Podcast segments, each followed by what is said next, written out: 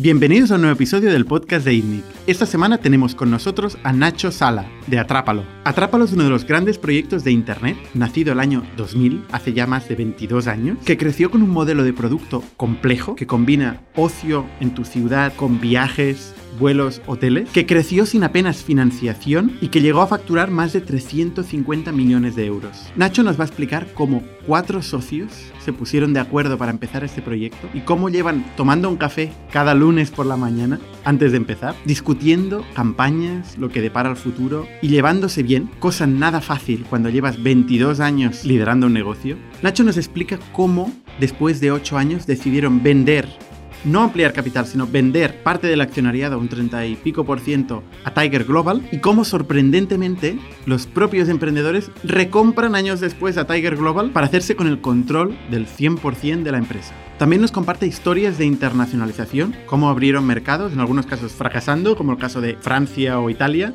y en otros casos triunfando, como el caso de Colombia o otros países de Latinoamérica. En fin, muy interesante la experiencia de Nacho Sala, que además nos cuenta un montón de anécdotas y experiencias propias, y la historia de uno de los grandes de este país, que por fin la tenemos en el podcast de ITNIC. Yo recuerdo que ITNIC se dedica a invertir en proyectos. ¿Y cómo lo hacemos?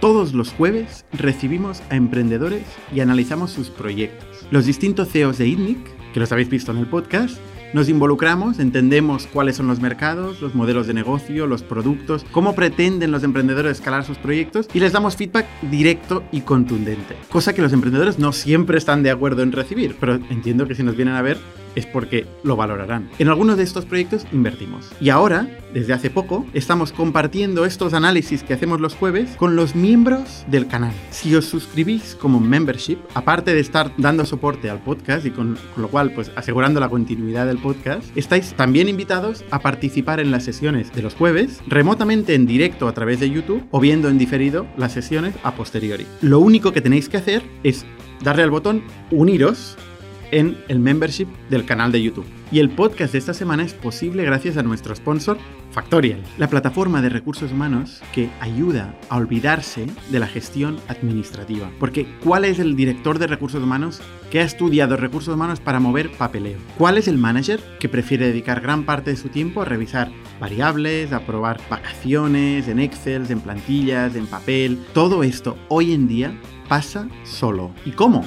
A través de una plataforma de recursos humanos que permite programar todos estos procesos y que pasen por detrás. Y haciéndolo, permiten captar información donde antes no la había y tomar decisiones informadas. Si queréis dejar de hacer burocracia y centraros en hacer crecer a las personas que son quienes van a hacer crecer vuestros negocios, ya tardáis. Y sin más, os dejo con Nacho Sala y atrápalo. Bienvenidos a Startup Inside Stories de ITNIC, un podcast donde hablamos de startups, negocio y tecnología. Bienvenidos una semana más al podcast de ITNIC. Yo soy Bernat Ferrero. Hoy estoy con Juan Rodríguez de Comalún. ¿Qué tal, Juan? Hola, ¿qué tal? Buenos días. Y con Nacho Sala de Atrápalo. ¿Qué tal, Nacho? Muy bien. Atrápalo es uno de los grandes proyectos de este país, eh, uno de los proyectos pioneros en, Internet en España, ¿no? De los años 2000 que empezó. 22 ah, años ya lleváis eh, con Atrápalo. Y, ha sido pues el sitio donde todo el mundo, al menos aquí en España, no sé, ahora nos contarás en otros mercados, eh, recurre para ir a pues, contratar actividades ¿no? Eh, y viajes. ¿Qué es Atrápalo? ¿Cómo defines el pitch en un minuto cuando alguien te pregunta? ¿Cómo defines Atrápalo? A ver, si me pongo así trascendental, digo que existimos para que la gente disfrute su tiempo libre. Em, que es lo que nos hace movernos, entrar en la oficina y, pelearlo con ganas. Es un portal de ofertas para el tiempo libre, en el que hay viajes, hoteles, vuelos, conciertos, actividades, todo lo que se te pueda ocurrir que puedas hacer un fin de semana o esta noche. Em, y así nació en el año 2000, en plena burbuja.com, que había estallado y que nosotros previamente al estallido de la burbuja pues estuvimos pues con una idea eh, de decir oye, ¿por qué no montamos un portal de ofertas para el tiempo libre que se inspiraba un poco en aquellas casetas que había en Londres, en el que una hora antes de un espectáculo podías comprar la entrada al 50%, ¿no?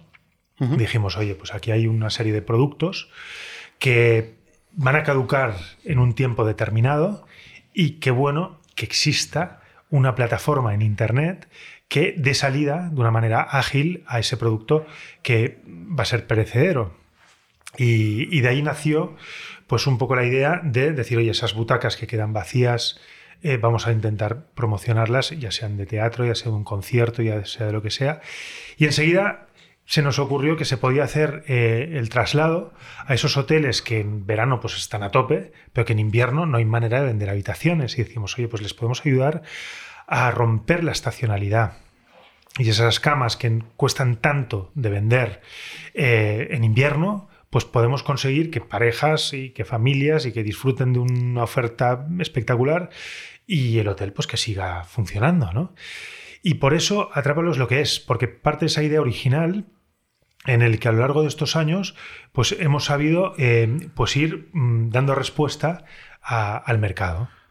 Y, así nacimos. nacimos... nacisteis eh, haciendo dos negocios, porque son dos negocios. Uno son los espectáculos y el ocio, y el otro es el travel, ¿no? Los viajes. Sí. Hotel y vuelo. Sí, de alguna manera, si ves Atrápalo, pues ves que hay varios verticales ¿eh? Eh, y que todos tienen el común denominador es que puedes disfrutar, pues esto, ¿qué hago yo esta noche? ¿Qué hago este fin de semana? ¿Qué hago yo en verano? ¿Nunca os planteaste salir de lo que dice Bernat, separar estos dos negocios y montar dos negocios separados?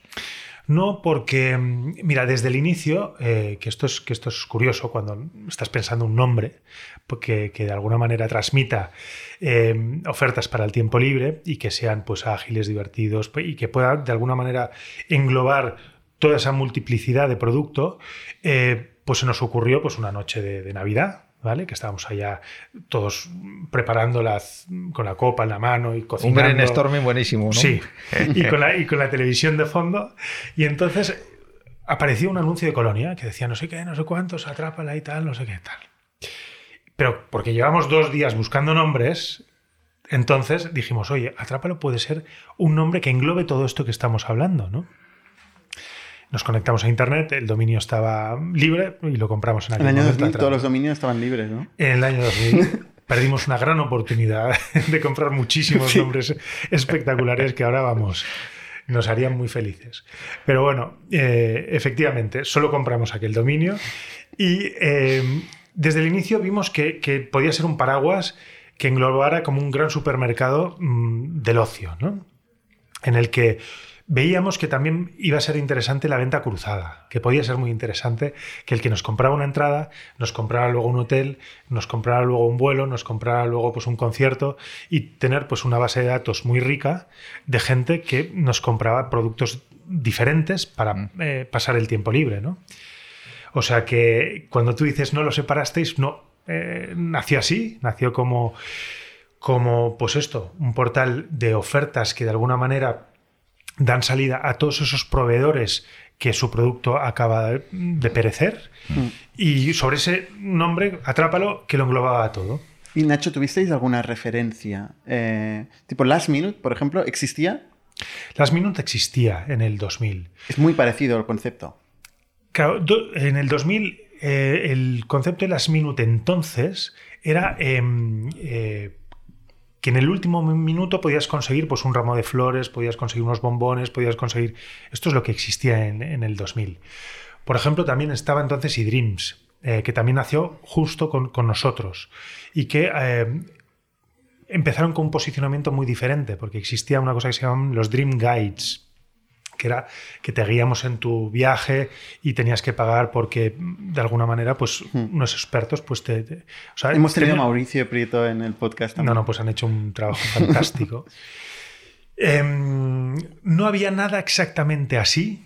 Em, había pues empresas de ticketing que vendían sus eh, empresas online, pero una cosa que digas, oye, que lo englobara todo no existía entonces.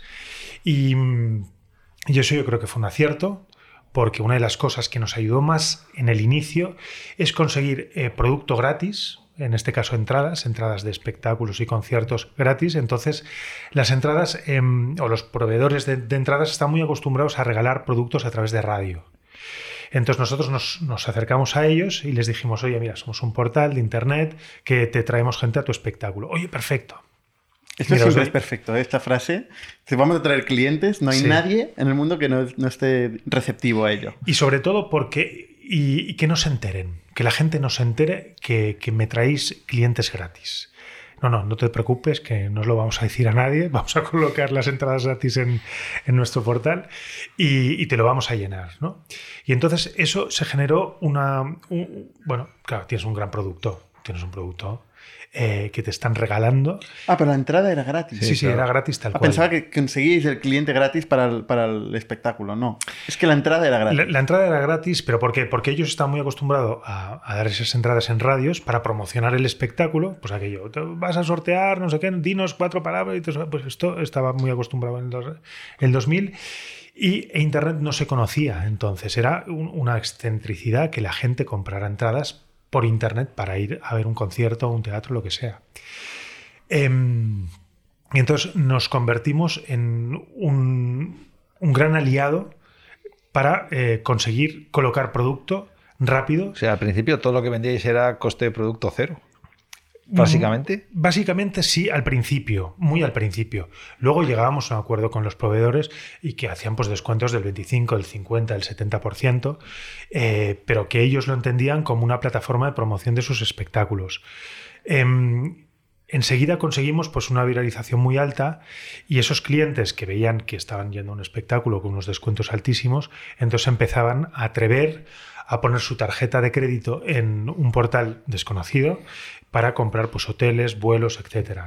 Y ahí empezamos a tener pues eso, una, gran base de datos de gente que nos probaba, eh, veía que disfrutaba de pues, unas entradas fantásticas eh, a un precio ridículo y luego se atrevía pues, a ir a un hotel, a un vuelo y, de ahí empezó pues, un poco todo lo...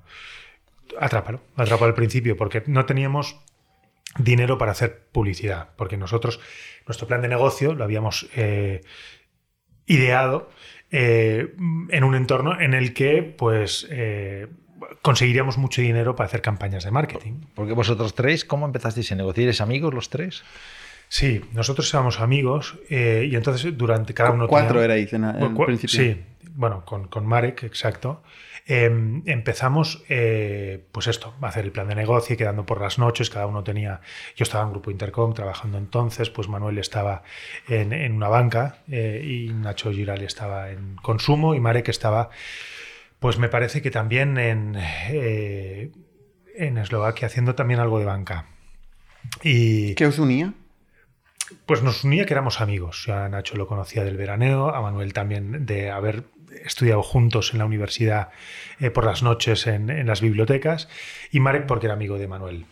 Y entonces, eh, bueno, pues nos conocíamos, mm, teníamos inquietud por, por emprender y, y, de hecho pues quedamos un día en el Bar Marcel de Barcelona y empezamos a idear una lista de posibles proyectos y salió, surgió esta idea. Esta idea a raíz. O sea, primero decidís emprender y luego usarle la idea. No es que tenéis una idea, detectáis una, necesidad en el mercado, un problema a resolver y creáis el proyecto. Teníamos ganas de emprender y, entonces empezamos a hablar de ideas para emprender. ¿eh? ¿Tú vienes de familia de emprendedores? ¿Alguien Yo vengo de familia textil. Sí, se puede decir que es la emprendeduría de, entonces, ¿no? Eh, y sí, mi padre ha hecho varios, varios negocios a lo largo de su vida. ¿Textiles? No, cuando se hundió la industria textil, eh, pues se fue a América y montó allá pues una camaronera y una empresa también de, una constructora, varios negocios que estuvo haciendo por Latinoamérica y, luego pues nada, volvió aquí y también fue haciendo cosas. ¿Y tú qué estudiaste? Yo estudié Derecho. En, eh, yo estudié Derecho, lo que pasa que siempre me han apasionado los ordenadores. Tenía un Commodore 64 Em, y entonces programaba. Y entonces decía, cuando acabe esta carrera que no me gusta nada, me voy a dedicar a defender a gente con el tema de la programación. Y entonces hice un máster de multimedia en el que dentro del máster era un máster que era un programa europeo que solo aceptaban a seis personas de cada uno de los países diferentes. Una cosa extraña. Me metí allá eh, aprendí a hacer programas multimedia, aprendí a hacer eh, cosas eh, de programación básica y me encantó. Y entonces me fui a Palo Alto, trabajé en una empresa multimedia en Palo Alto, vi el boom de lo que era Internet cuando aquí todavía era una cosa extraña. eh, pues con Altavista, con Netscape, con todo aquello. Eh, y me deslumbró, me deslumbró aquello. Y estando allá todavía, ya me captaron eh, desde Grupo Intercom diciendo, tienes un perfil fantástico porque vienes de humanidades, pero tienes, sabes de tecnología, estás viendo lo que es Internet, nos interesas. Y entonces empezás a hacer de jefe de proyecto en Grupo Intercom. ¿De qué proyecto? ¿De qué de proyectos? Jefe de proyectos, porque entonces eran proyectos. Eh, entonces, estamos hablando de que tenías que evangelizar qué se podía hacer con Internet. Y tenías que ir a la, a la, Illa, por ejemplo, y decirle, señores de la Illa, gerentes de la Illa, centro comercial La Illa, ustedes tienen que tener una página web. Y con esta página web podrán vender mucho más. Bueno, pero ¿qué podemos hacer? Bueno, pues sus tiendas y tal. Entonces vendíamos pues proyectos, lo que eran páginas web básicas. Era un modelo de, agencia. Era un modelo agencia entonces. Y entonces empezaron a incubarse pues allá lo, lo que luego ha sido Infojobs, Softonic, yo vine a hacer todos esos negocios. De, de, hecho, me acuerdo de un mail de Nacho González Barros que nos hizo a los cuatro o cinco que estábamos por allá diciendo, oye, estoy con una base de, de, de datos de, candidatos para buscar trabajo. ¿Qué os parece? ¿Que lo podemos llamar Barna Jobs o mm, Infojobs. Digamos, oye, quizá Infojobs es, escala un poco más que Barnajobs, porque si no te quedas aquí, ¿no? O sea, que estábamos un poco hablando de este, de este nivel, ¿no? Es impresionante ver eh, la revolución tecnológica en la que estamos, que en un periodo de tiempo tan corto que son 20 años, o sea, comparado con la revolución industrial no es nada, y estamos hablando de que en el 2000 nadie conocía lo que era Internet y tenías que ir a, y tal, y estamos en el 2021. Y, y es inconcebible vivir sin Internet. Bueno, eh, Zara está cerrando tiendas pidiéndose online, ¿no? Quiero Exacto. decir, estamos, el cambio es tan brutal eh, que, hostias, lo que, tu historia lo está explicando de, de, maravilla, ¿no? 20 años tú, que no es nada. Eh, ¿Dónde estábamos y dónde estamos? Eh? Imagínate otros 20 años. Entiendo que entonces en el grupo Intercom tú ves un poco el gusanillo de emprendedores por todos lados, gente que arranca cosas. Antonio González Barros es un gran y es, es, bueno, es, es un crenti eh, y, y, es lo que consiguió transmitir. O sea, consiguió transmitir, eh, inocular el, el gen este emprendedor uh -huh. de ahora hago un chiste, pero por ejemplo veías, oye Antonio, tal, la impresora se ha, se ha estropeado. Oye, pues arréglala, lidera el arreglar la impresora. estoy, exagerando, estoy, exagerando. Pero un poco era así. ¿eh? Era un poco así de decir, tío, eh, tú puedes, tú puedes hacerlo. Ownership, ownership de la impresora. Exacto. Y, Esa es buena, ¿eh? Y, y entonces, eh, claro, eh, se, crearon, se generó esa especie de cultura emprendedora en el que decías, oye, pues, pues yo también puedo aprender, claro que sí. Y, y a raíz de ahí, pues, pues te entran muchas ganas. Vas viendo pues, que es pues, Infojobs, Softonic, no sé, y Magister, tal, tal, tal, que se van generando historias. Y tú dices, pues venga, pues vamos aquí a lanzarnos. Vamos a, a atraparlo, vamos a atraparlo. Vamos a atraparlo, exacto. Pero decidiste no hacerlo dentro del grupo Intercom, ¿o sí? A ver, le lloramos bastante a Antonio para que entrara en, en Atrápalo. Pero, ¿qué, qué, qué ocurre? Antonio entonces tenía una concepción, y la sigue teniendo, yo creo, pues muy buena de lo que es Internet, eh, que él apostaba sobre todo por clasificados. Y nosotros le veníamos a hablar de un negocio de e-commerce complicadísimo en el que tenías que tener la licencia de, viajes, tenías que eh, vender billetes, tenías que enviar los billetes, porque al principio de todo se tenían que enviar físicamente. Bueno, toda una historia que era, que era un cacao. Y él había visto que la escalabilidad del de modelo de clasificados era brutal. Y es que es brutal. Desde un punto de vista de rentabilidad, es espectacular. Eh, organizas pues, un determinado sector, en el caso pues, de, de Infojobs, el tema de los clasificados de, trabajo, el clasificado de, eh, en caso de Magister, de, programas educativos, etc. ¿no? Y los vas escalando. Dominas el clasificarlo en un determinado mercado y aquello es oro. Entonces, como era una fórmula que ya le, había le estaba funcionando como un cohete, venirle a hablar aquí de e-commerce y agencias de viajes y ticketing y tal, cuando ya había players muy potentes en el mercado, pues daba miedo. Y lógicamente dijo que no, que éramos unos descerebrados, con mucho cariño, pero que, que, que era un negocio de mucho riesgo. Y prefirió no invertir. ¿Quién, quién financia la primera etapa? Primera pues fase de las este tres negocio? Fs, Family, Fools and Friends. Porque eh, os recuerdo que nosotros cuando nacimos había estallado la burbuja mmm, de Internet, Terra sabía de la mierda. Se acaba la financiación de digital, o sea, la gente Exacto. no invierte en eso. En el año 2000. Nosotros, de, de, hecho, íbamos a buscar dinero y nos decían, es que habéis llegado tarde dos meses tarde. O sea, dos meses antes os ponemos pasta. Porque sois un equipo que creéis el proyecto. Y Dream, si no recuerdo mal, levantó pasta justo antes, ¿no? Justo antes. Y además bastante dinero. Muchísimo dinero. Hostia, vaya mala suerte, ¿no? Y entonces nosotros llegamos y nos dijeron, tío, es que llegáis tarde. Y solo dos meses tarde. Y bueno, no me lo digas dos veces porque ya no me lo van diciendo en todas las entrevistas.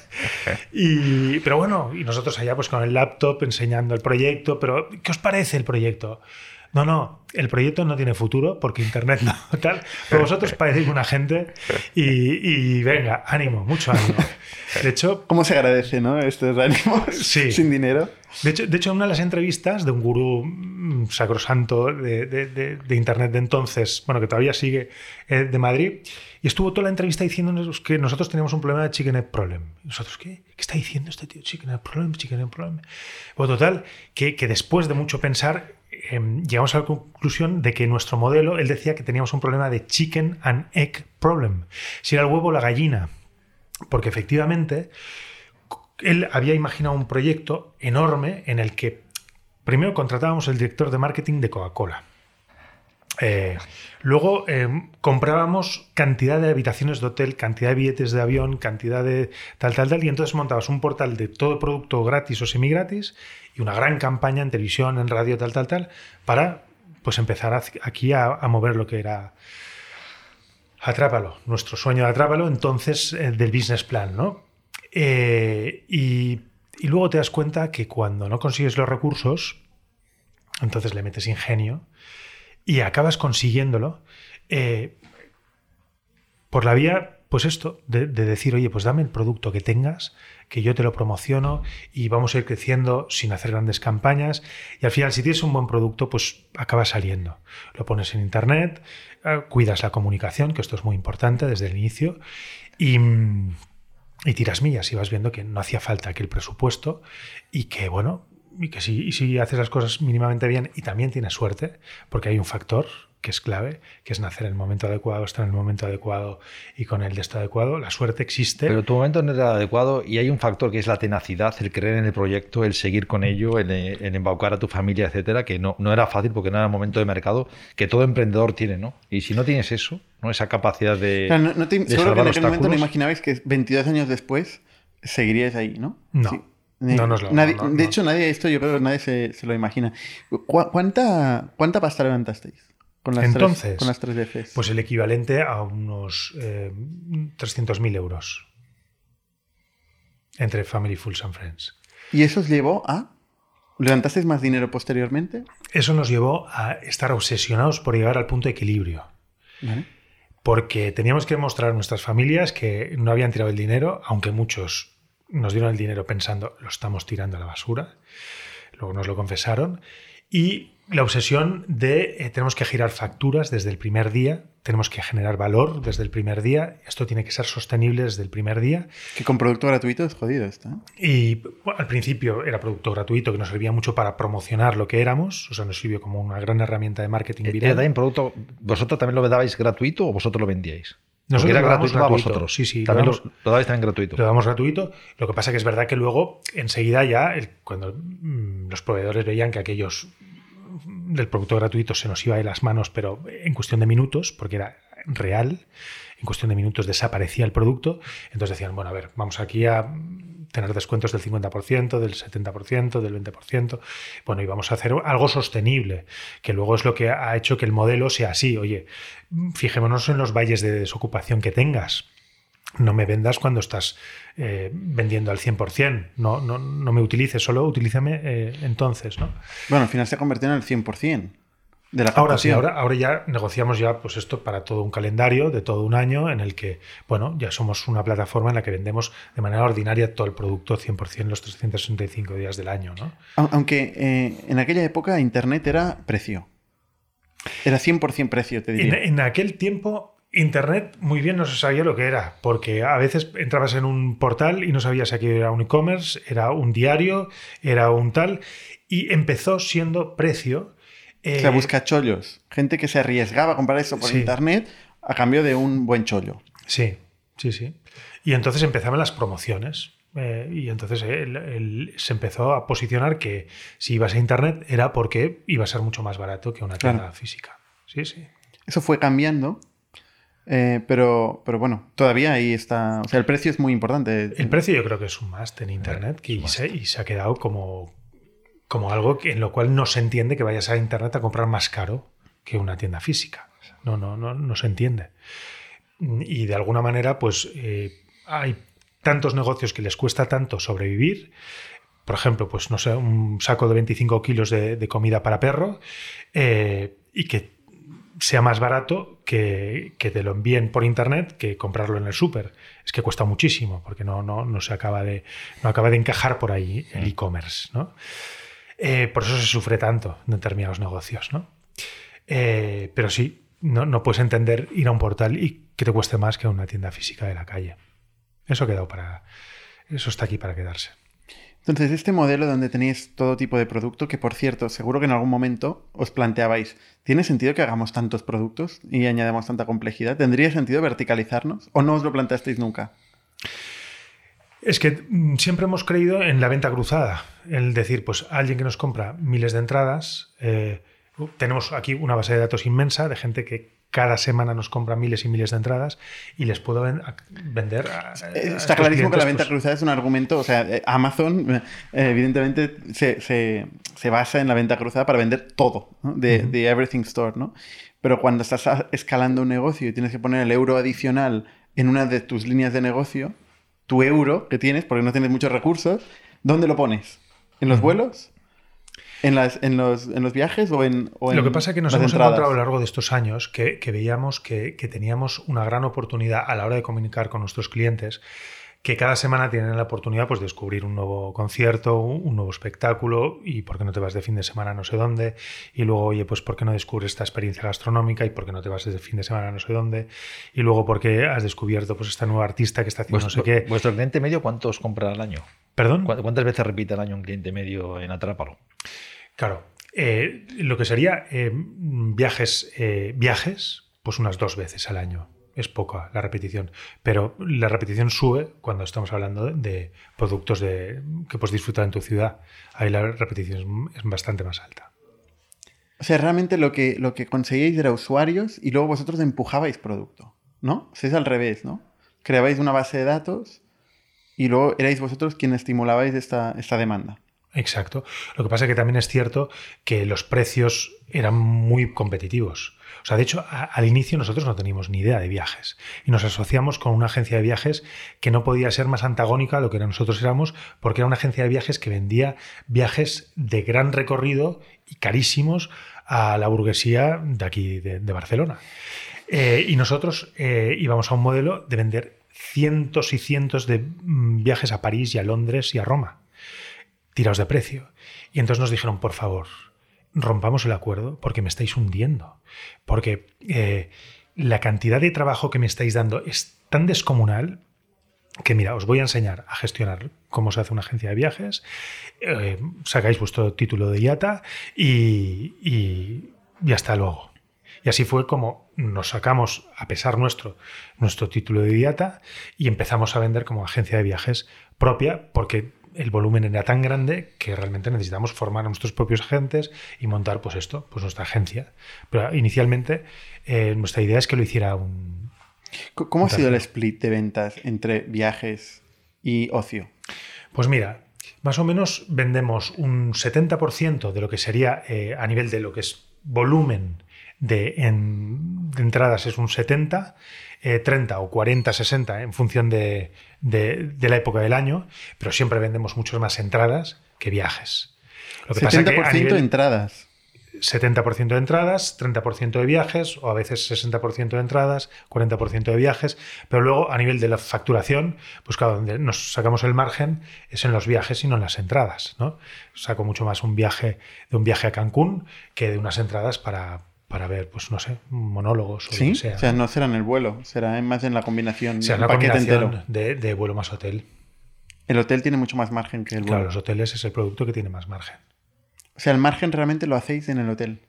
Sí, los vuelos, la la verdad, son productos que tienen muy poco margen, lo que pasa es que los tienes que tener Defensivos. porque, porque es, es algo que no se entiende. Eh, primero compras el vuelo y luego te compras el, el hotel. Normalmente funciona así. Sí, ¿no? es el producto que necesitas para el segundo. Y lo que te ahorras en el vuelo es donde te dedicas a pegarte un homenaje en el hotel. Y dices, oye, pues mira, el, el vuelo me ha salido tan barato que el hotel, pues me voy aquí con un spa todo incluido, lo que sea. Y no miras tanto el precio porque lo que estás buscando es una habitación con vistas al mar y, y la experiencia. ¿no? Sí. ¿Y el split ese de 70-30 ha sido siempre así? Ha sido siempre así. Curioso, ¿no?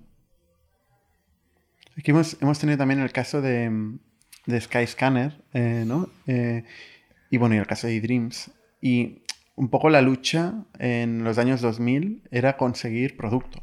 En cuanto a hoteles y tal, ¿no? Conseguir tener APIs, eh, ¿no? De vuelos y de hoteles y acceder a producto porque al final era donde, donde se competía más, ¿no?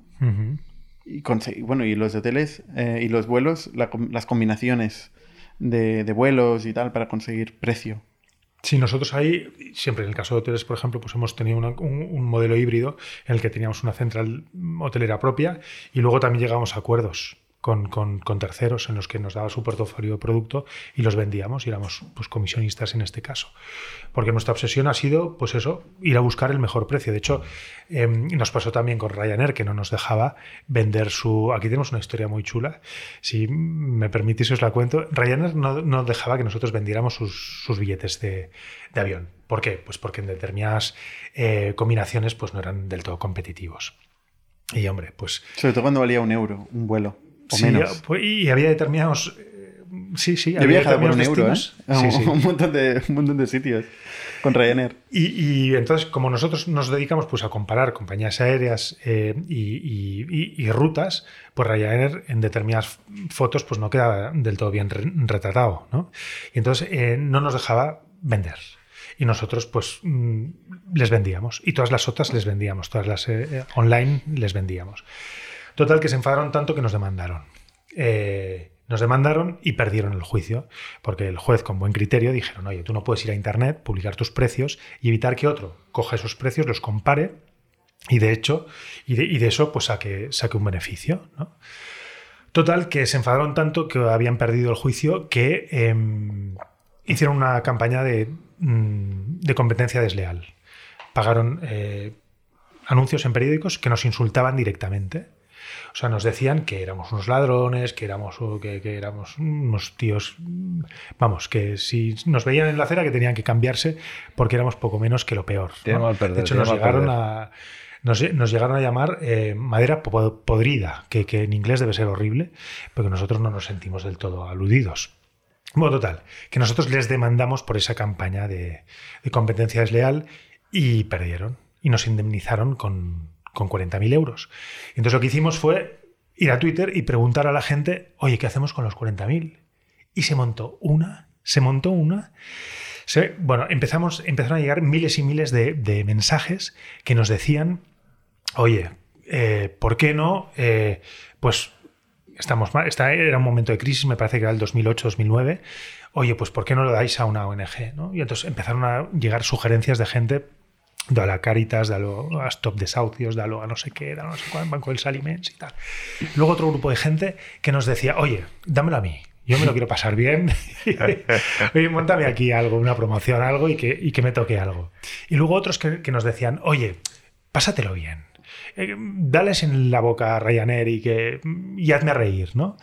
Total, que en función de todas las respuestas que nos llegaron, pues un 80-90% de gente más o menos dijo, oye, pues para una ONG, entonces creamos ahí un ranking de ONGs y repartimos el dinero en función de lo que nos iban diciendo la gente. El segundo, que era, oye, que me toque a mí, montamos pues un juego, una promoción y, repartimos vales de Atrápalo. Y la tercera, la idea loca, montamos una pancarta de 40 metros eh, que poníamos gracias por los 40.000 y le instalamos eh, en la playa del Prat para que los aviones de Ryanair cuando despegaran y aterrizaran pues, pues vieran nuestro agradecimiento a Ryanair. ¿no? Bueno, Entiendo que en aquella época ya os sobraba un poco más la pasta. en aquella época Porque no tenéis, sí. tenéis el gran problema de qué hacer con los 40.000, no estaríais No, no, arrancando. no, sí, entonces en aquel momento sí, ya había, bueno, te- teníamos un crecimiento exponencial y sí que ya teníamos dinero para hacer campañas y para hacer este tipo de juegos. ¿Cómo escaló la compañía? Ahora que hablas de crecimiento exponencial, ¿cómo fue escalando la compañía en el tiempo? Pues mira, del 2000 al 2008, sobre todo tu- tuvimos un crecimiento exponencial en España brutal. Estabais solo en España del 2002. Estamos solo en España y empezamos a sacar un poco la patita en Italia y en Francia. Pero nos encontramos que en España estamos en un mercado con crecimiento espectacular. Y entonces, el 2008 entró eh, a un fondo americano en el accionario de Atrápalo. Nosotros vendimos un 34% de la compañía, este fondo. Y, entonces, eh, de alguna manera, eh, nos invitó a hacer una expansión internacional pues un poco más seria de lo que estábamos llevando a cabo. Que sí que es verdad que teníamos una pata en Francia y otra en Italia, pero nos dijo, no, no, hagamos una expansión internacional un poco más agresiva. O sea, la, la, la, búsqueda del fondo no fue para financiar la expansión internacional, sino que la entrada del fondo fue la que provocó la expansión internacional. Sí. Fue al revés. Sí, sí. Nosotros sí que teníamos una idea de ir clonando el negocio en, en, otros países, pero el fondo de alguna manera nos dijo, bueno, va, ahora os ponéis en serio y, nos invitó sobre todo a que abriéramos en Latinoamérica. ¿No? Nos, nosotros íbamos a por Europa, por proximidad, por comodidad. Y, pero nos dijo, oye, no, ahora hay un mercado muy con unas grandes oportunidades porque vais a estar bastante solos y, y tratar de ir a, a, Latinoamérica. Entonces nos animamos y empezamos con Chile, luego con Colombia, luego con eh, Perú, con Argentina, con México, con Brasil. De 2000 a 2008, principalmente España. España. Del 2008 al 2016 fue toda esa expansión. ¿Fue buena la expansión en Latinoamérica? Bueno, hubo de todo. ¿Cuál es el mejor país? Hubo, hubo el mejor país, Colombia. Colombia. Sí. Ah, antes que ir a, a eso, ¿eh? o sea, el, cuando vais al fondo americano, por cierto, ¿cuál es el fondo? Tiger Global. Ah, Tiger Global, vale. Eh, cuando vais al, al fondo americano... Eh, que, que, que, no vamos, vinieron. O sea, estaban, vin, vinieron de compras. O sea, vinieron y invirtieron en Idealista, invirtieron en Atrapa, sí, invirtieron iba a decir, en... Idealista también en aquella época. Sí. ¿Qué, o sea, ¿vosotros qué buscáis con este fondo? ¿Que, que, entre dinero en la empresa o vender una parte de la, empre de la empresa y, y, diversificar riesgo un poco? Diversificar riesgo. Después de ocho entonces, años. Sí, después de ocho años dijimos, oye, vamos a respirar un poco tranquilos, que todos tenemos familia, tenemos hijos eh, y solo soy una vez. Y, y, luego nos gustó mucho la filosofía de que invierten eh, cantidades para quedarse eh, en minoría, porque no quieren influir en la gestión. Si ven que el negocio funciona como un cohete, no, no, no, no quieren meterse en, eh, a, de alguna manera, ponerte la pistola y decir, no, tal, esto se tiene que hacer así o así, no, sugieren. Aunque lo hicieron. Bueno, nos sugirieron, nos sugirieron, oye, ¿por qué no internacionalizáis y por qué no tal? O sea, Entonces, ellos no tenían el control efectivo de la empresa No. porque no tiene que ver el control efectivo con la participación en el capital. Exacto. Pero no, no, lo tenían. tenían. Manteníais vosotros el control. Mantenían el control. Que es una de las grandes cosas que, que yo agradezco a, mis socios, de que siempre pues, hemos eh, dormido tranquilos en este sentido. Oye, no hemos estirado más el brazo que la manga, no hemos querido ir a un modelo muy agresivo de crecimiento y de meternos en grandes líos, porque también eh, todos hemos compartido pues, una filosofía de vida de, oye, queremos pues, dedicar también tiempo a nuestras familias, a nuestros hijos, eh, bueno, tener un negocio rentable, que, que, que, nos ganemos muy bien la vida, pero sí, sin perder el sueño y sin grandes dolores de cabeza. ¿Cuándo ¿no? fue rentable Atrápalo? Pues al año y dos meses. Claro, si no tenéis más pasta para más. Al año y dos meses eh, lo ya llegamos al punto de equilibrio. Aquel verano estuvimos a punto de entrar en una quiebra técnica, pero porque nos faltaba dinero para pagar a todos los proveedores de que estábamos vendiendo, pero no, no, no entramos en quiebra técnica y desde entonces eh, ha sido rentable Atrápalo. O sea, ha sido un modelo súper, súper agradecido. Muy atípico. Muy en atípico, modelos de internet muy agradecido, muy sólido. Nunca hemos necesitado un, un crédito. Eh, y la verdad es que ha sido eh, una gozada en ese sentido, muy atípico. El working capital es, es perfecto, ¿no? De, Perfecto. de este... Sí. Bueno, primero cobráis y luego Sí. en algún momento Sí, sí. disfrutan del servicio, ¿no? Exacto. Y entonces es, es un modelo muy, ya te digo, que, que muy agradecido y por eso tampoco, cuando hemos ido haciendo las expansiones internacionales, siempre hemos eh, ido con un modelo eh, de, crecimiento orgánico. ¿eh? Tanto dinero tenemos, tanto gastamos. ¿Tenemos dinero para abrir otro país? Pues venga, vamos. O sea, no, hemos ido buscando socios en cada uno de los países nuevos y con. No. Todo lo que íbamos ganando lo hemos ido invirtiendo abriendo en países. Eh, es un modelo pues, más lento, pero es un modelo también más tranquilo en el que te la juegas tú y si lo has perdido, pues lo has perdido tú, pero no tienes ¿Y que... ¿Los cuatro socios erais partes iguales? ¿O había un, Sí. uno que lideraba? que tenía más participación. ¿Erais todos partes iguales? Sí, sí, más o menos todos hemos tenido las mismas participaciones. Luego sí que es verdad que a lo largo de los años, em, como han habido eh, mm, algunos eh, socios que han querido ir saliendo, porque hemos ofrecido diversas ventanas eh, para que aquellos que quisieran desinvertir lo pudieran hacer. Concretamente, Marek Fodor eh, salió completamente. No, no, Marek no. No, ha salido. Es precisamente uno de los que se ha mantenido en el. Ah, pero salió de la, de la parte ejecutiva. Sí, de la parte ejecutiva, sí. Pero sí que alguna, algunos parientes nuestros han querido salir y algunos de nosotros sí que pues eh, hemos querido recomprado y entonces pues se ha quedado un mapa un poco diferente, pero muy poco diferente. ¿Eh? ¿Siempre os habéis llevado bien los cuatro socios? Sí. ¿Nunca os habéis peleado? Hombre, peleado, peleado, siempre que ha habido, en estos 22 años ha habido algún roce, ¿eh? pero siempre en general eh, hemos mantenido mucha madurez, que es algo que también se agradece, ¿no? El decir, oye, es trabajo, vamos a pensar a largo plazo, vamos a intentar estas diferencias que ahora podemos tener, pues oye, gestionarlas de una manera madura obviamente que, han habido diferencias, pero nunca ha llegado la sangre al río. ¿Y no ha habido un líder claro? ¿O sí? Bueno, sí, inicialmente pues Manuel lideró muy bien, eh, Nacho también la parte de, viajes. Eh, o sea, yo creo que, ha sido como una.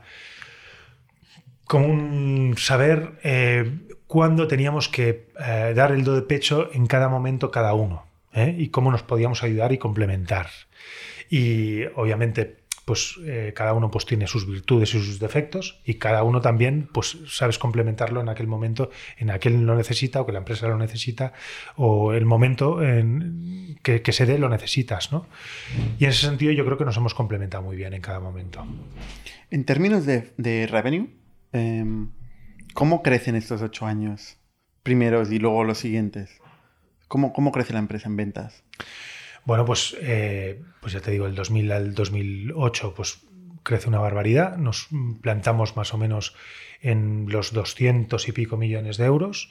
¿Eso es, facturación de vuestra comisión o es del GMB? No, esto es las, son ventas. Estos son, son vuestras ventas reales. Nuestras ventas reales, sí.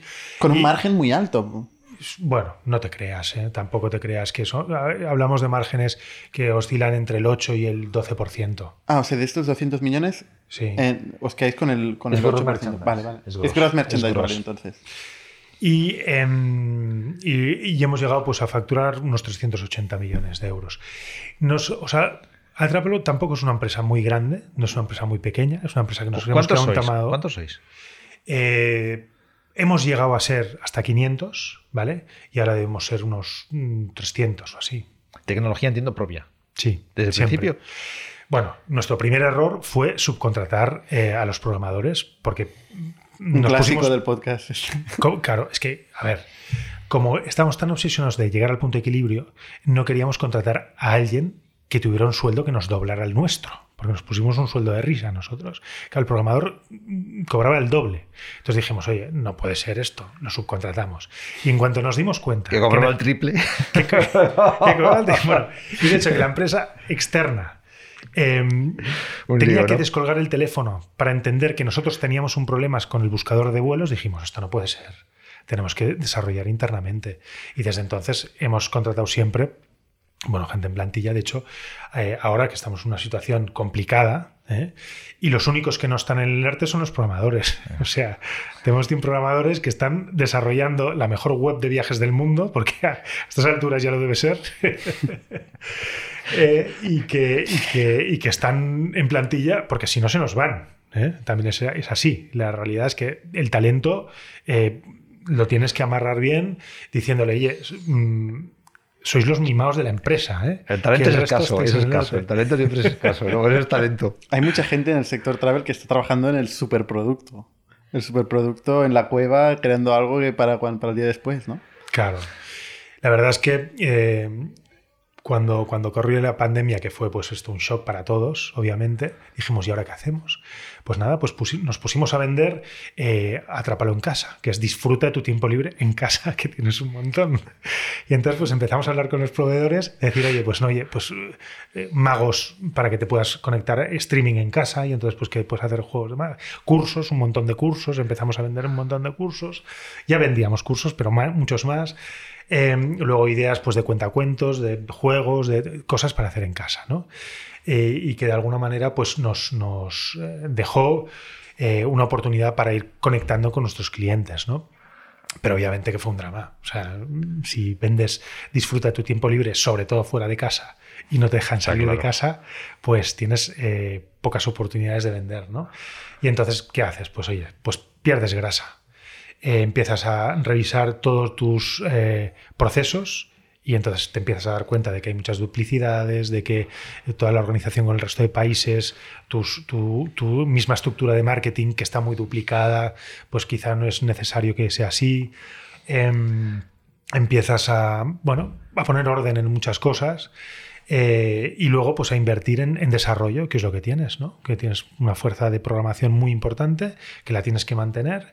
Y oye, pues venga, a, hacer toda esa lista de proyectos que siempre tienes y que nunca tienes capacidad para llevar a cabo, pues para, para sobre todo, eh, poner la, la web a, punto, ¿no? Y que el mejor sistema para fidelizar a un cliente, en nuestro caso, que es e-commerce, es que en dos clics tengan el producto y cumpliendo las expectativas. Nada de puntos, nada de grandes campañas de historias de tal. Aquí que tengas el producto en dos clics, rápido, al mejor precio y sin problemas. De los 350 millones que dices que llegasteis a facturar, ¿qué parte era España y qué parte era el resto de países? Bueno, Pre-COVID. Ahora eh, llegamos a que el, el porcentaje más o menos se quedara en un eh, 60 España y 40 eh, Latinoamérica. Eh, llegamos a ese momento, ¿eh? pre-COVID. ¿Y de Latinoamérica 60 Colombia y 40 el resto? No, y ahí sí que hubo split en- entre Colombia, era efectivamente uno de los que tenía más peso, pero luego pues ya venía Chile, Perú, Argentina y luego pues eh, historias de fracaso. También estuvimos en Brasil, en México. Que aparentemente son los dos grandes países, Exacto. ¿no? Brasil Sí. y México. ¿Qué, qué qué- qué- pasó en Brasil y Pues México? mira, eh, nos pasó en Brasil eh, que no supimos hacerlo, obviamente. Hay muchas cosas que no sabemos hacerlas y esta fue una, eh, porque en los cuatro años que estuvimos en Brasil, pues cambiamos tres veces de, de country manager, eh, cambiamos de marca también, eh, cambiamos de estrategia de, de- de- de- de marketing, porque inicialmente queríamos ir a las dos ciudades más importantes y hacer campañas ahí y tal. Y nos costó muchísimo. No, no conseguíamos eh, conectar con la gente, que la gente entendiera lo que vendíamos. ¿Ninguno de los fundadores fue allí? en- Sí. Sí. Bueno, no, no nos A- a- instalamos a abrir allá. país, no. No, no, sí, o- o sí, sí que obviamente fuimos, viajamos mucho y estábamos allá pues semanas, eh, pues entrevistándonos con la gente, con el equipo, tal, tal, tal. Esto, esto Pero había un country manager propio. Pero siempre había un country manager que, que tratábamos de que fuera local, siempre. Alguien de allá que entendiera el país y qué tal. ¿Era un país a la vez o abrís varios países en Latinoamérica En paralelo, simultáneo? sí, en paralelo? sí, eh, eh, hemos abierto en paralelo. ¿Era buena idea esto o era mejor focalizarse país a país? Pues que ahora, ahora viendo con. Pues. eh, habían costes de oportunidad, que, que de alguna manera tú veías que, eh, que abrías en paralelo pues, un mercado y otro y veías que uno crecía, que estás haciendo más o menos lo mismo y que uno crecía el doble que el otro y al final decías, oye, después de tres años pues cierro este y me dedico al que está funcionando. ¿no? Mm. O sea, que esa es la ventaja de abrir en paralelo. Al final, abres en paralelo hasta donde llegas tú. Y entonces tú dices, bueno, nosotros tenemos los recursos que tenemos, queremos manejar la compañía con los que somos. eh, bueno, pues si no tenemos más capacidad de abrir más, pues no abramos y ya está. Y también pues había unos recursos financieros que no queríamos apalancarnos para abrir más países, sino, oye, lleguemos hasta donde lleguemos. Con el margen de contribución de España, financiabais la- las aperturas. Exacto. Y eso pues también ha sido muy, Y muy en, el caso, extraño. y en el caso que decías de Brasil y México, ¿qué os falló? ¿Producto? Quizás. ¿O, o- o dónde viendo en retrospectiva? dónde- o quizás el country manager. ¿qué- qué- cuál dirías tú que es el factor que, que os hizo que esos dos países no pudieran arrancar? Yo creo que nos falló la- salir con una marca española inicialmente, ¿vale? Porque salíamos con, Atrapa- con la marca Atrápalo, pensábamos, oye, es una marca española, eh, España pues es el país del ocio y la playa y la sangría y la fiesta y la paella, pues todos estos atributos creo que son buenos, un portal de ocio. Eh, y en Brasil, pues al final tradujimos la- el nombre, Agage, la llamamos así, y, mm, y no conseguíamos las fórmulas que habíamos probado en otros países no conseguíamos que, que, que- que funcionaran. Eh, y además decíamos, hablamos con la gente y, nos decían, no, no, sí, parece que todo está bien y parece que los indicadores están bien, pero no, no acaba de funcionar. Y al final tú dices, oye, estoy funcionando en Chile, estoy funcionando en Colombia, estoy funcionando en Perú y en Brasil no. Oye, pues al final te cansas y dices, eh, dejémoslo. Y, en México? Y en México también un poco lo mismo. Mm, Había competencia local, imagino. Sí, es verdad que ya son mercados más maduros, son mercados muy grandes, que necesitas mucho dinero para, para darte a conocer. Eh, las fórmulas que nosotros que nos habían funcionado tan bien, virales, no acababan de funcionar con el tema de las entradas y tenías que llegar a grandes acuerdos con grandes proveedores de entradas y bueno, y no, y no acabamos de, de, de, de replicar la fórmula. Las megaciudades de Sao Paulo o, o México DF no, no tenían mucha concentración de oferta y se producía un efecto...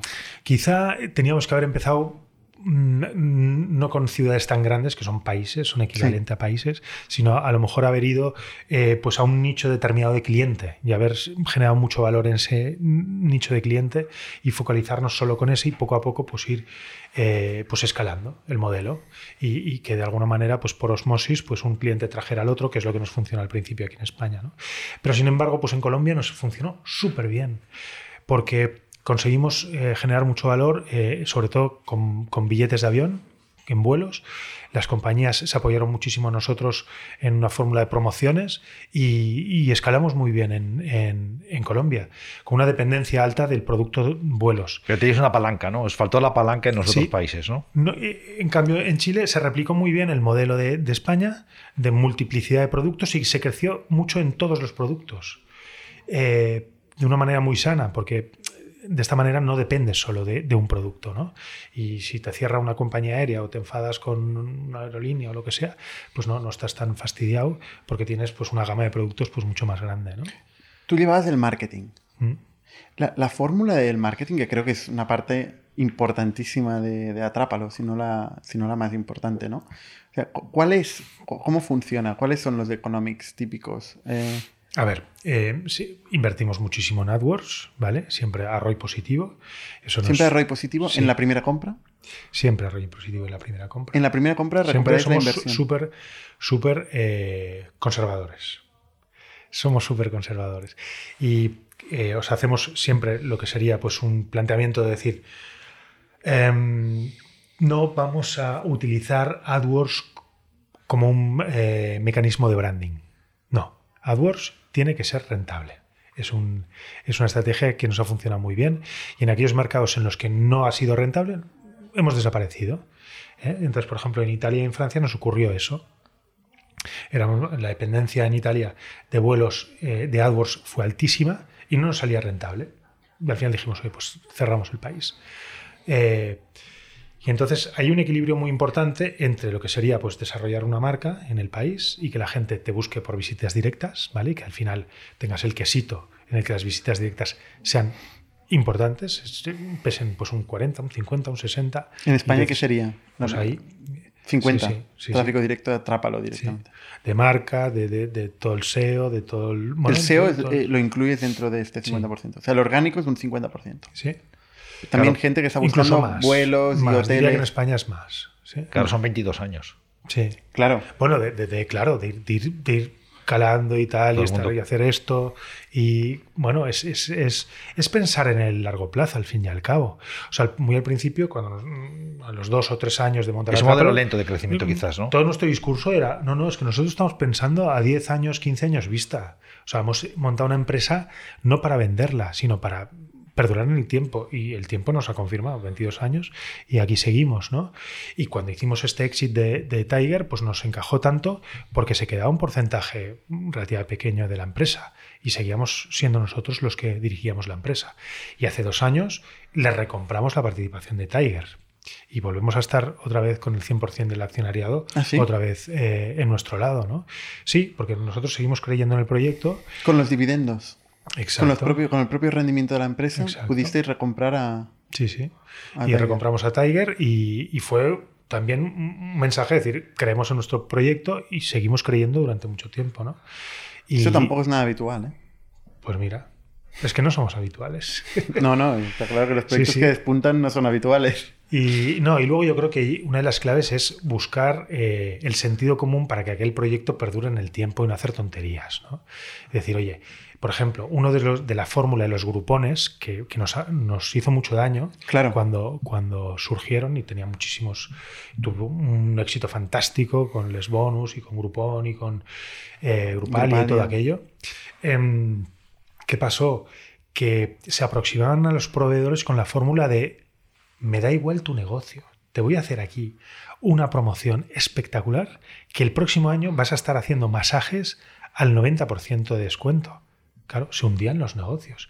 Y cuando íbamos a Latinoamérica y nosotros le explicábamos que aprovechamos los valles de desocupación y tal, tal, tal, nos decían, no, no, otro grupón no, no quiero otro grupón. Me han arruinado el negocio. Nosotros decíamos, no, no, si nosotros no vamos por ahí, nosotros vamos porque si, si tú tienes un valle de desocupación, aprovechalo y lo promocionas, pero no, no te pases el próximo año vendiendo el 100% de tu producto al 90%. O sea, e- este era el mismo discurso que tenía Groupon. Lo que no eran, vosotros no erais tan agresivos en cuanto al descuento. Nosotros no éramos en absoluto, o sea, nosotros lo que estábamos siempre buscando era la pervivencia al negocio del, del proveedor. Entonces, a un 90% no puedes eh, sobrevivir. Y si tú, No, haces, y si tú pero- vendes 5.000 cupones, ¿vale? O 10.000 o, o 20.000, eh, es que te estás cravan- cavando tu propia tumba. O sea, el modelo de Groupon lo que pretendía era explicar a la gente que esto era una campaña, era un one-off, era una vez, y luego el cliente lo fidelizarían.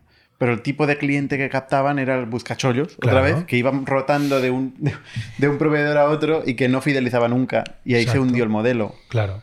Pero vosotros estabais, o sea, erais un modelo menos agresivo en cuanto al descuento y igual protegíais más el margen del negocio. Pero es que eso- por eso, porque queremos que, que- por eso llevamos, pues esto, 22 años trabajando con un montón de proveedores y que cada tres meses... Aún así tendréis ellos. una relación un poco de amor-odio con el proveedor, o, o el proveedor con vosotros, en el sentido de decir, ostras, esta gente se me están quedando margen, eh, tal, ¿no? Lo- lo- si lo comparan con sus canales directos, dirán, ostras, Atrápalo se me está quedando el margen de tal. Pero eso es una disyuntiva que ocurre en muchísimos, eh, Como los muchísimos bookings, con... modelos, ¿no? Que dices, no, no, es que yo solo quiero, mira Ryanair, solo quiero que me compren a mí.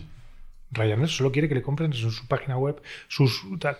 Cuando tú dices, bueno, pues si abres el, el- un poco el scope y dices, no, no, es que mi producto también esté ah, con otros públicos para hacer venta cruzadas y para, y para captar clientes nuevos, ¿no? Pues esto es lo mismo. Oye, no, es que yo tengo un teatrito y quiero que mis clientes solo me compren a mí. Vale, pues mira, irán a tu página web, te comprarán a ti y tendrás tu nicho. Pero si te vas pues, a una plataforma que tiene mm, 10.000 espectáculos, bueno, pues captarás clientes nuevos, te daremos visibilidad, eh, te generaremos bueno, nu- nuevas oportunidades de crear producto nuevo también, eh, de aprender, no sé. ¿Conflicto con el proveedor? ¿No tenéis que, que hagan eh, descuentos si van por fuera de Atrápalo? A lo largo de estos 22 años hemos tenido de todo, claro.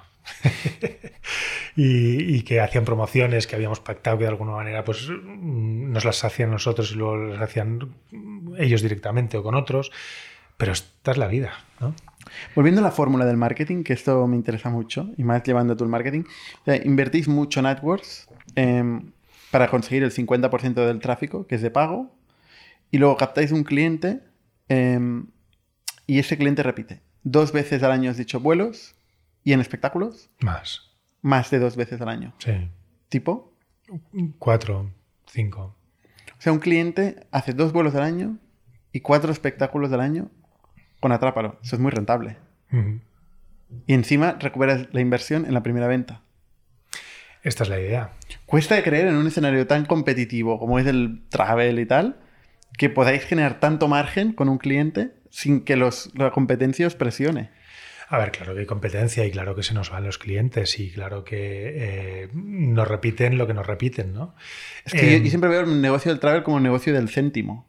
O sea, hay que hacer una, y muy financiero, hay que hacer una gran inversión en captación de clientes y recuperar en la tercera compra, igual, if, no sé. No, no, y, y de ahí, efectivamente, pues yo creo que una de las claves es que también tengas una marca, ¿no? En la que la gente eh, hayas desarrollado toda una serie de atributos en los cuales que cuando te están comparando, pues te digan, oye, pues mira, precio por precio, pues me caen mejor esta gente. ¿Vale? Pues porque han hecho esto de Ryanair de los 40.000, que hago con los 40.000, o porque eh, pues hacen juegos, o porque tienen un programa social que ayudan a la gente más desfavorecida, o por... ¿Sabes? ¿Qué habéis hecho para crear marca? Más allá de que Google Ads no lo usáis para crear marca, sino simplemente es un término de retorno de inversión y punto, ¿no? ¿Qué hacéis para crear marca? ¿Redes sociales? Eh, Pues durante los años que hemos tenido más presupuesto de marketing, ¿eh? hemos hecho televisión, radio, hemos eh, generado también una cultura en la que se transmitía pues, los valores que teníamos. Nos, por ejemplo, pues eh, hemos... ¿Habéis notado que la televisión y la radio os ha sido rentable? Sí, nos ha dado mucha notoriedad. Os ha dado mucha notoriedad. Nos ha dado mucha notoriedad. Nos ha- siempre, siempre todos los medios off los hemos dirigido a, pues al final es un 360, ¿no? Te pones en el centro lo que, es el portal y haces que el tráfico pues acabe yendo pues a una landing en el que estás montando pues un pollo, ¿vale?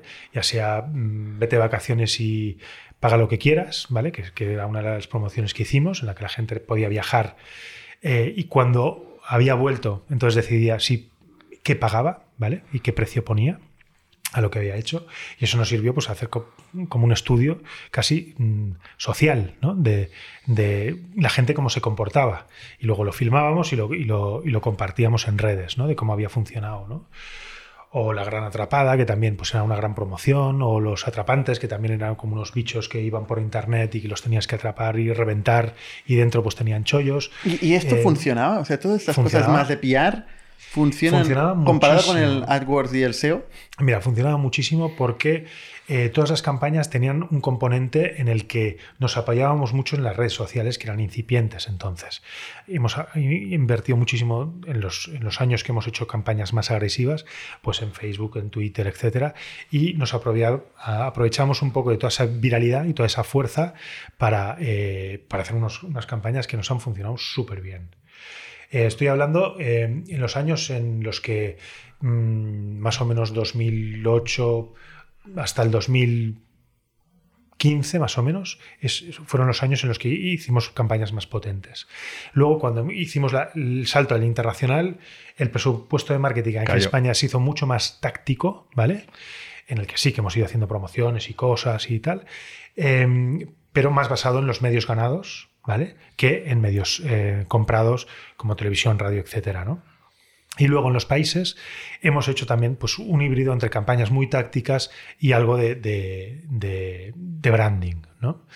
Eh, siempre el branding buscado pues, en el que hablabas con el ejemplo, no decías, sino hacías. ¿no? Eh, aquí una marca que hace, ¿no? ¿Y qué hace?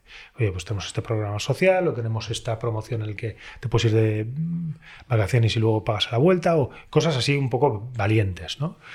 Eh, es una fórmula que nos ha funcionado muy bien. Televisión no hicisteis más desde 2015, has dicho, ¿no? Televisión, no, sí. Desde el 2015, 2016 ya dejamos de hacer, sí. Y, y el éxito de las campañas estas que dices que funcionan bien, ¿lo medíais por incremento de tráfico directo? eh, ¿no? O la coincidencia en el tiempo de las ventas y, las campañas que O a lo mejor aprecias un programa de televisión y boom, veías que saltaban unos picos bestiales. También tratábamos de hacer mucho product placement, de aparecer en sitios y veías que el, el impacto era directo, ¿eh? pero sabes, estar saliendo y, y veías como el tráfico ¡pum! pegaba un pico. eh, y luego, pues la gracia es ahí saber rentabilizar ese ¿El pico. crecimiento internacional os hizo que España creciera mucho más lento? A ver, eh, puede que sí, no lo sé. Hemos di- diversificado también la inversión, porque el, el presupuesto de marketing que teníamos lo hemos tenido que dividir en- en- entre todos los países. Y no es lo mismo pues, tener un presupuesto solo para un país que para ocho países. ¿A toro pasado esto val- va- valió la pena? El, el Dejar de crecer más potencialmente en España, vendiendo más en España, eh, para poder tener una, una base de países más diversificada? Yo creo que sí, porque eh, nos hemos encontrado que había países que estaban funcionando súper bien y en España menos bien, y otros estaban creciendo más y otros menos. Diversificar yo creo que siempre es bueno. Eh, y Y nunca hubo una conversación con Tiger Global o otro fondo en el que, ostras, levantamos más pasta y vamos a tope en todos lados. eh, no, no hemos llegado a tener esa conversación. Eh, siempre ha sido, oye, déjanos llegar al punto de equilibrio en cada uno de los países en los que estamos, déjanos ser rentables y luego ya hablaremos, ¿no? Eh, luego Tiger es verdad que eh, invertía en cientos de, de- de negocios en todo el mundo, que iban como un cohete. Y últimamente, pues eh, estaban deslumbrados por el crecimiento que tenían en Asia, ¿no? Y nosotros de alguna manera, pues bueno, dejamos de ser tan interesantes. Y os, os vendieron. Y entonces sí, quisieron salir, Esto hace dos años, ¿eh? Sí, quisieron salir y al final les dijimos, oye, pues te compramos nosotros. Mm, Encantados y ya está. ¿Cuánto vale Atrápalo? Puf. Me encantaría decirte una cifra obscena. Pero Bueno, ¿cuánto valía hace dos años? sí, sí, bueno, nos la valoraron muy bien. Bueno, hace dos años. Cuando pagasteis vosotros, quiero Sí, decir. sí, sí. Una cifra interesante. Una cifra interesante. ¿Unicorn? Me encantaría. ¿Tú venderías Atrápalo? Em, a ver, todo depende, depende, ¿no? Del momento vital en que te encuentras también, ¿no? Es decir, oye, y las ganas que tienes de qué haría si no estuviera trabajando en Atrápalo, ¿no? Eh, pues depende. Todo es hablable, pero mm, de momento nosotros hemos apostado por, por consolidar este modelo y, y- pero obviamente si pues hay una oferta extraordinaria que, que deslumbra, pues oye, hablemos. Estáis en España, habéis hecho la expa- expansión internacional en Latinoamérica, en algunos países, ya habéis probado el modelo. What's next? Bueno, ahora salir de esta. ¿eh? Claro, es que cuando comprasteis a Tiger, Sí, sí. eh, no, no sabíais que vendría No, el COVID. Nadie os teníamos avisó, ya ¿no? unos planes interesantes de expansión y de historias. O sea que eh, ahora salir de esta. Y entonces estamos saliendo pues con, con mucha ilusión y, con mucho trabajo y, y estamos convencidos de que será una cuestión de meses. ¿eh? Estoy, durante este año pues quizá no lo veremos así de una manera eh, bestial, pero el año que viene yo creo que sí, que ya volveremos un poco a las cifras eh, de an- prepandémicas. ¿Qué, ¿no? qué- qué- qué pensáis? ¿Verano 2022? Creemos que sí, que el verano del 2022 ya serán las cifras que nosotros eh, estábamos esperando que tuviéramos de incremento para antes de la, de la pandemia. Yo creo que este año va a ser de recuperación, de, oye, sanar un poco. La gente yo no creo que se atreva a viajar muy lejos este año, aunque pueda. Eh, y por tanto, pues no, no, no se van a vender muchas Maldivas ni muchos eh, Asias.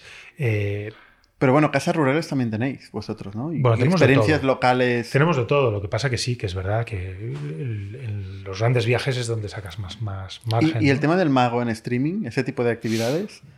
es esto- incipiente todavía. ¿Pero esto O sea, factura? Mm, Pasa factura. Yo O sea, creo que factura, aquí tiene una, una impacto Es en estar en el cliente, ¿no? Seguir estando en el cliente más que nada, ¿no? Sí, es estar con el cliente, se está probando, tampoco la gente acaba de entender de tener que pagar por ver un espectáculo en streaming, eh, porque lo que quiere es eh, pues el directo. Eh, Bueno, es lo mismo que, que- que todo el sector de, de la realidad virtual, que no acaba de cuajar del todo, pero porque estamos acabando de entender eh, qué se puede hacer con todo esto, ¿no? Eh, eso nos, no quita que, que vayamos investigando y que hablemos con proveedores y que, de, oye, concierto virtual de no sé quién, oye, pues probemos de venderlo y a ver cómo lo hacemos. Y bueno, porque estamos todos aprendiendo. ¿En un momento dado comprasteis Tiquetea? Sí, ¿O, o invertisteis? sí, sí, no lo compramos, bueno, invertimos en él, eh, pero ¿qué pasó? Que Etiquetea, nosotros lo compramos porque creímos que podía ser un complemento idóneo para Atrápalo, porque Atrápalo era eh, pues un... Estamos en el B2C de la cultura, digamos, y Tiquetea se posicionaba, por lo menos es lo que nos decía al principio, en eh, pues eventos profesionales y tickets pues de ferias, etcétera. Y dijimos, oye, pues es un complemento perfecto para el sector del ticket, para Atrápalo, en el que es una segunda marca y tal. Estuvimos con ellos dos años, pero al final nos encontrábamos peleando por los mismos clientes, que Tiquetea pues descubrió que era más rentable pues, vender un concierto eh, en el que estábamos nosotros también luchando por tenerlo y al final dijimos, oye, esto es un sinsentido. Os subí el PPC. Y dijimos, oye, desinvertimos eh, y tú por tu lado, que tengas suerte y nosotros por el nuestro y también. ¿Se lo vendisteis a Benbright vosotros directamente o, o lo devolvisteis a los socios? Sí, sí, sí. Y luego fue Ben Bright el que, el que lo compró. Sí, sí. Pasó quizá dos años Ostras. o tres, desde que nosotros entra- salimos hasta que luego entró Ben Bright. A nivel de países de futuro y tal, no, plan- no tenéis planes de expansión, ¿no? O sea, de O momento sea, los ahora países momento, donde estáis... eh, es eh, Post-COVID, me afian- afianzar eh, lo que tenemos, rentabilizar todo lo que tenemos, el portafolio, y luego pues ya, ya veremos. Y como tenemos esta suerte de que somos bastante ágiles en- a la hora de tomar decisiones y que cada mañana nos reunimos los socios, eh, Nacho Manuel y yo, y nos tomamos un café y decidimos cosas así. Luego también pues, con, con los directivos, ¿eh? no, no es todo así. Pero que es muy ágil la toma de decisión, pues probablemente Esto no sé si lo leí alguna vez, que este café que hacéis por la mañana, ¿no? Los socios. Es algo que recomiendo. Que, es, que, que- que- que no perdamos el contacto pues de, de hablar que hemos hecho el fin de semana entre los directivos. Y porque allá eh, puedes lanzar un globo sonda de ideas salidas de la ducha. ¿eh? Y dices, oye, he pensado que si esto, ¿por qué no hacemos así y tal, tal? Y enseguida tienes el feedback. Y no tienes que esperar al, comité de dirección, ¿no? El PowerPoint. No, no. Oye, pues esto que has dicho es una chorrada. Ah, vale, pues es verdad. Ya está. Oye, pues esto que has dicho, oye, lo que dijiste el otro día que te dije que era una chorrada, pues quizás no es tan chorrada. ¿eh? Lo he estado pensando y tal, tal. Bueno, y esa especie de, bueno, de toma y daca, de aquí digo, aquí tal. Sí, un brainstorming matinal, ¿no? Con el De café. hecho, el- el- esto que os he contado, del que hacemos con los 40.000, salió de ese café, de decir, oye, ¿por qué no lo preguntamos en Twitter? Oye, pues sí, va, a, ver qué pasa. Y a ver si montamos un pollo, ¿no? Pues va, nos atrevemos, sí, va, nos atrevemos, ya está. Pues eso, eh, y no era el PowerPoint, tal, tal, vamos a hacer aquí una gran... No. Y creo que esto es una de las ventajas de, de Internet, de que puedes hacer un, un test A-B, ¿no? Momento. Eh, oye, pues probémoslo. Y tantos fracasos que nos hemos evitado por hacer el test A-B de pro- probémoslo. Y lo hemos probado un mes, vemos que ha sido un acierto o hemos visto que ha sido un fracaso. Pues test A-B en todo. En todas las campañas, en todas la- las ideas así locas, en tal, tal, tal. Probémoslo. Ya está. ¿Tú inviertes Sí. en otros proyectos? Sí. Sí, sí. Mm, ¿Activamente? O sea, muchos proyectos. ¿Cuántos? Bueno, yo soy, yo soy un inversor nefasto porque invierto en proyectos de amigos míos. Por Entonces- compromiso. No por compromiso, por ilusión. y entonces, claro, soy, soy, soy fatal, porque es lo último que tiene que hacer un buen inversor. Un buen inversor tiene que estudiar y mente fría, y aquí invierto y aquí no invierto. Y a mí se me va el corazón porque me viene un amigo que está diciendo tal, tal, no sé qué, y, puf, y ya está, y no sé pensar con claridad y acabo invirtiendo, ¿no? Eh, y, y luego, pues nada, pues eh, son unas cosas salen bien, otras regular y otras fatal, ¿no? Pero bueno, es la, es la vida. ya ¿Cuáles han sido tus mejores inversiones? Mis mejor, la mejor atrápalo. Después de Atrápalo.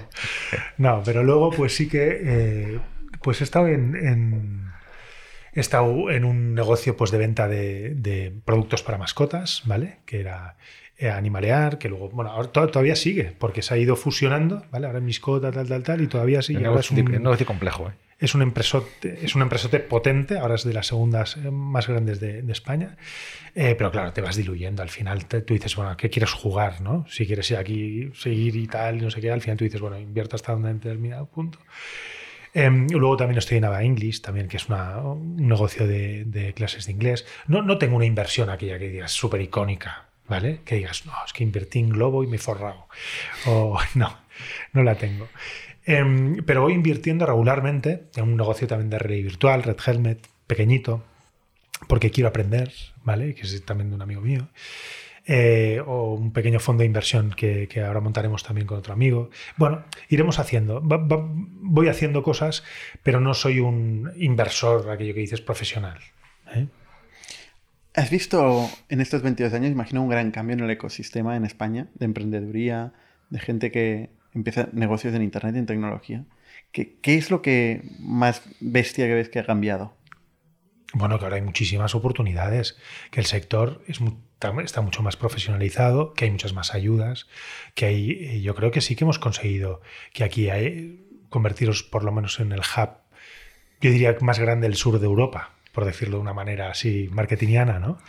Eh, y yo creo que, que eso es un Barcelona o, en o Barcelona. España o Barcelona. Yo de creo que sí. Barcelona. ¿eh? Yo creo que sí, Barcelona.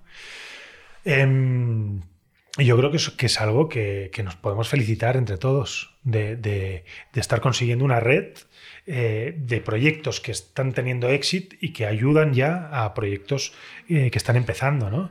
Y ese círculo virtuoso que tenían desde hace ya muchos años en Silicon Valley, pues que se está replicando en muchos lugares del mundo, muchos hubs eh, alrededor del mundo, y poder situar en este caso pues Barcelona y si quieres España, pues en ese círculo virtuoso yo creo que es algo que nos tenemos que, celebrar sin, tener en, sin, sin perder un poco el oremus de decir que nos queda mucho por hacer y que otros hubs del resto de Europa, el norte de Europa, pues que nos llevan ventaja y que bueno, pues ahí estamos. ¿Tú te plantearías arrancar un, otro proyecto en el futuro o Atrapar va a ser el proyecto de toda tu vida? No, no, yo sí que me planteo seguir haciendo cosas. Yo no me pienso jubilar. no, no, en absoluto. No sé qué otras cosas haré, como vosotros decíais, de una cadena de cafés o puede que a lo mejor acabe montando una pizzería, no lo sé. Pero. Juan montó una. Telepizza. ¿Me, ¿Me, lo recomiendas? no, yo creo que, que es muy sano. El, el, siempre tener la mente abierta, aprender, a mezclar ¿no? de, de una disciplina con otra a experimentar. Sí, el aprendizaje continuo, ¿verdad? Que se hace en una startup. Es, claro. es, es ¿Con socios? ¿Con cuatro socios? ¿Lo, lo, lo haríais el siguiente? ¿O con tres socios más? Sí, sí, sí. Yo, y, yo, y, rentable desde el primer año. Yo creo que es fundamental el emprender con gente que tenga tu mismo nivel de madurez, tu mismo más o menos nivel intelectual, que te puedas complementar en cosas que te puedan complementar, sobre todo en aquello que tú sabes que no eres bueno. Eh, gente humilde, eh, yo creo que es básico.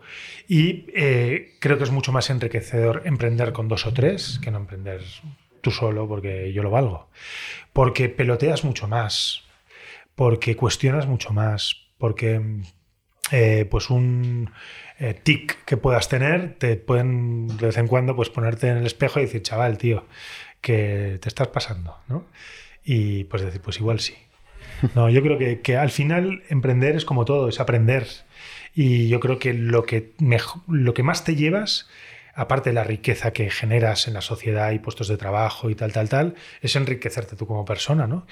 Y en ese viaje de enriquecerte emprendiendo con otros, pues es lo que al final nos llevaremos. Nacho, eh, muchísimas gracias por, gracias por tu experiencia y bueno, cuando montes el siguiente proyecto ya nos lo contarás. Muy bien, estaré Gracias. encantado. Gracias a vosotros. Hasta la semana que viene. Somos un ecosistema de startups tech de Barcelona, creadores de Camalún, Kipu y Factorial, entre otras. Ofrecemos más de 5.000 metros cuadrados de coworking a startups y organizamos eventos diarios para discutir negocio y tecnología hasta la saciedad. Desde ITNIC Fund invertimos en equipos con capacidad de construir grandes productos y negocios. ¡Te esperamos!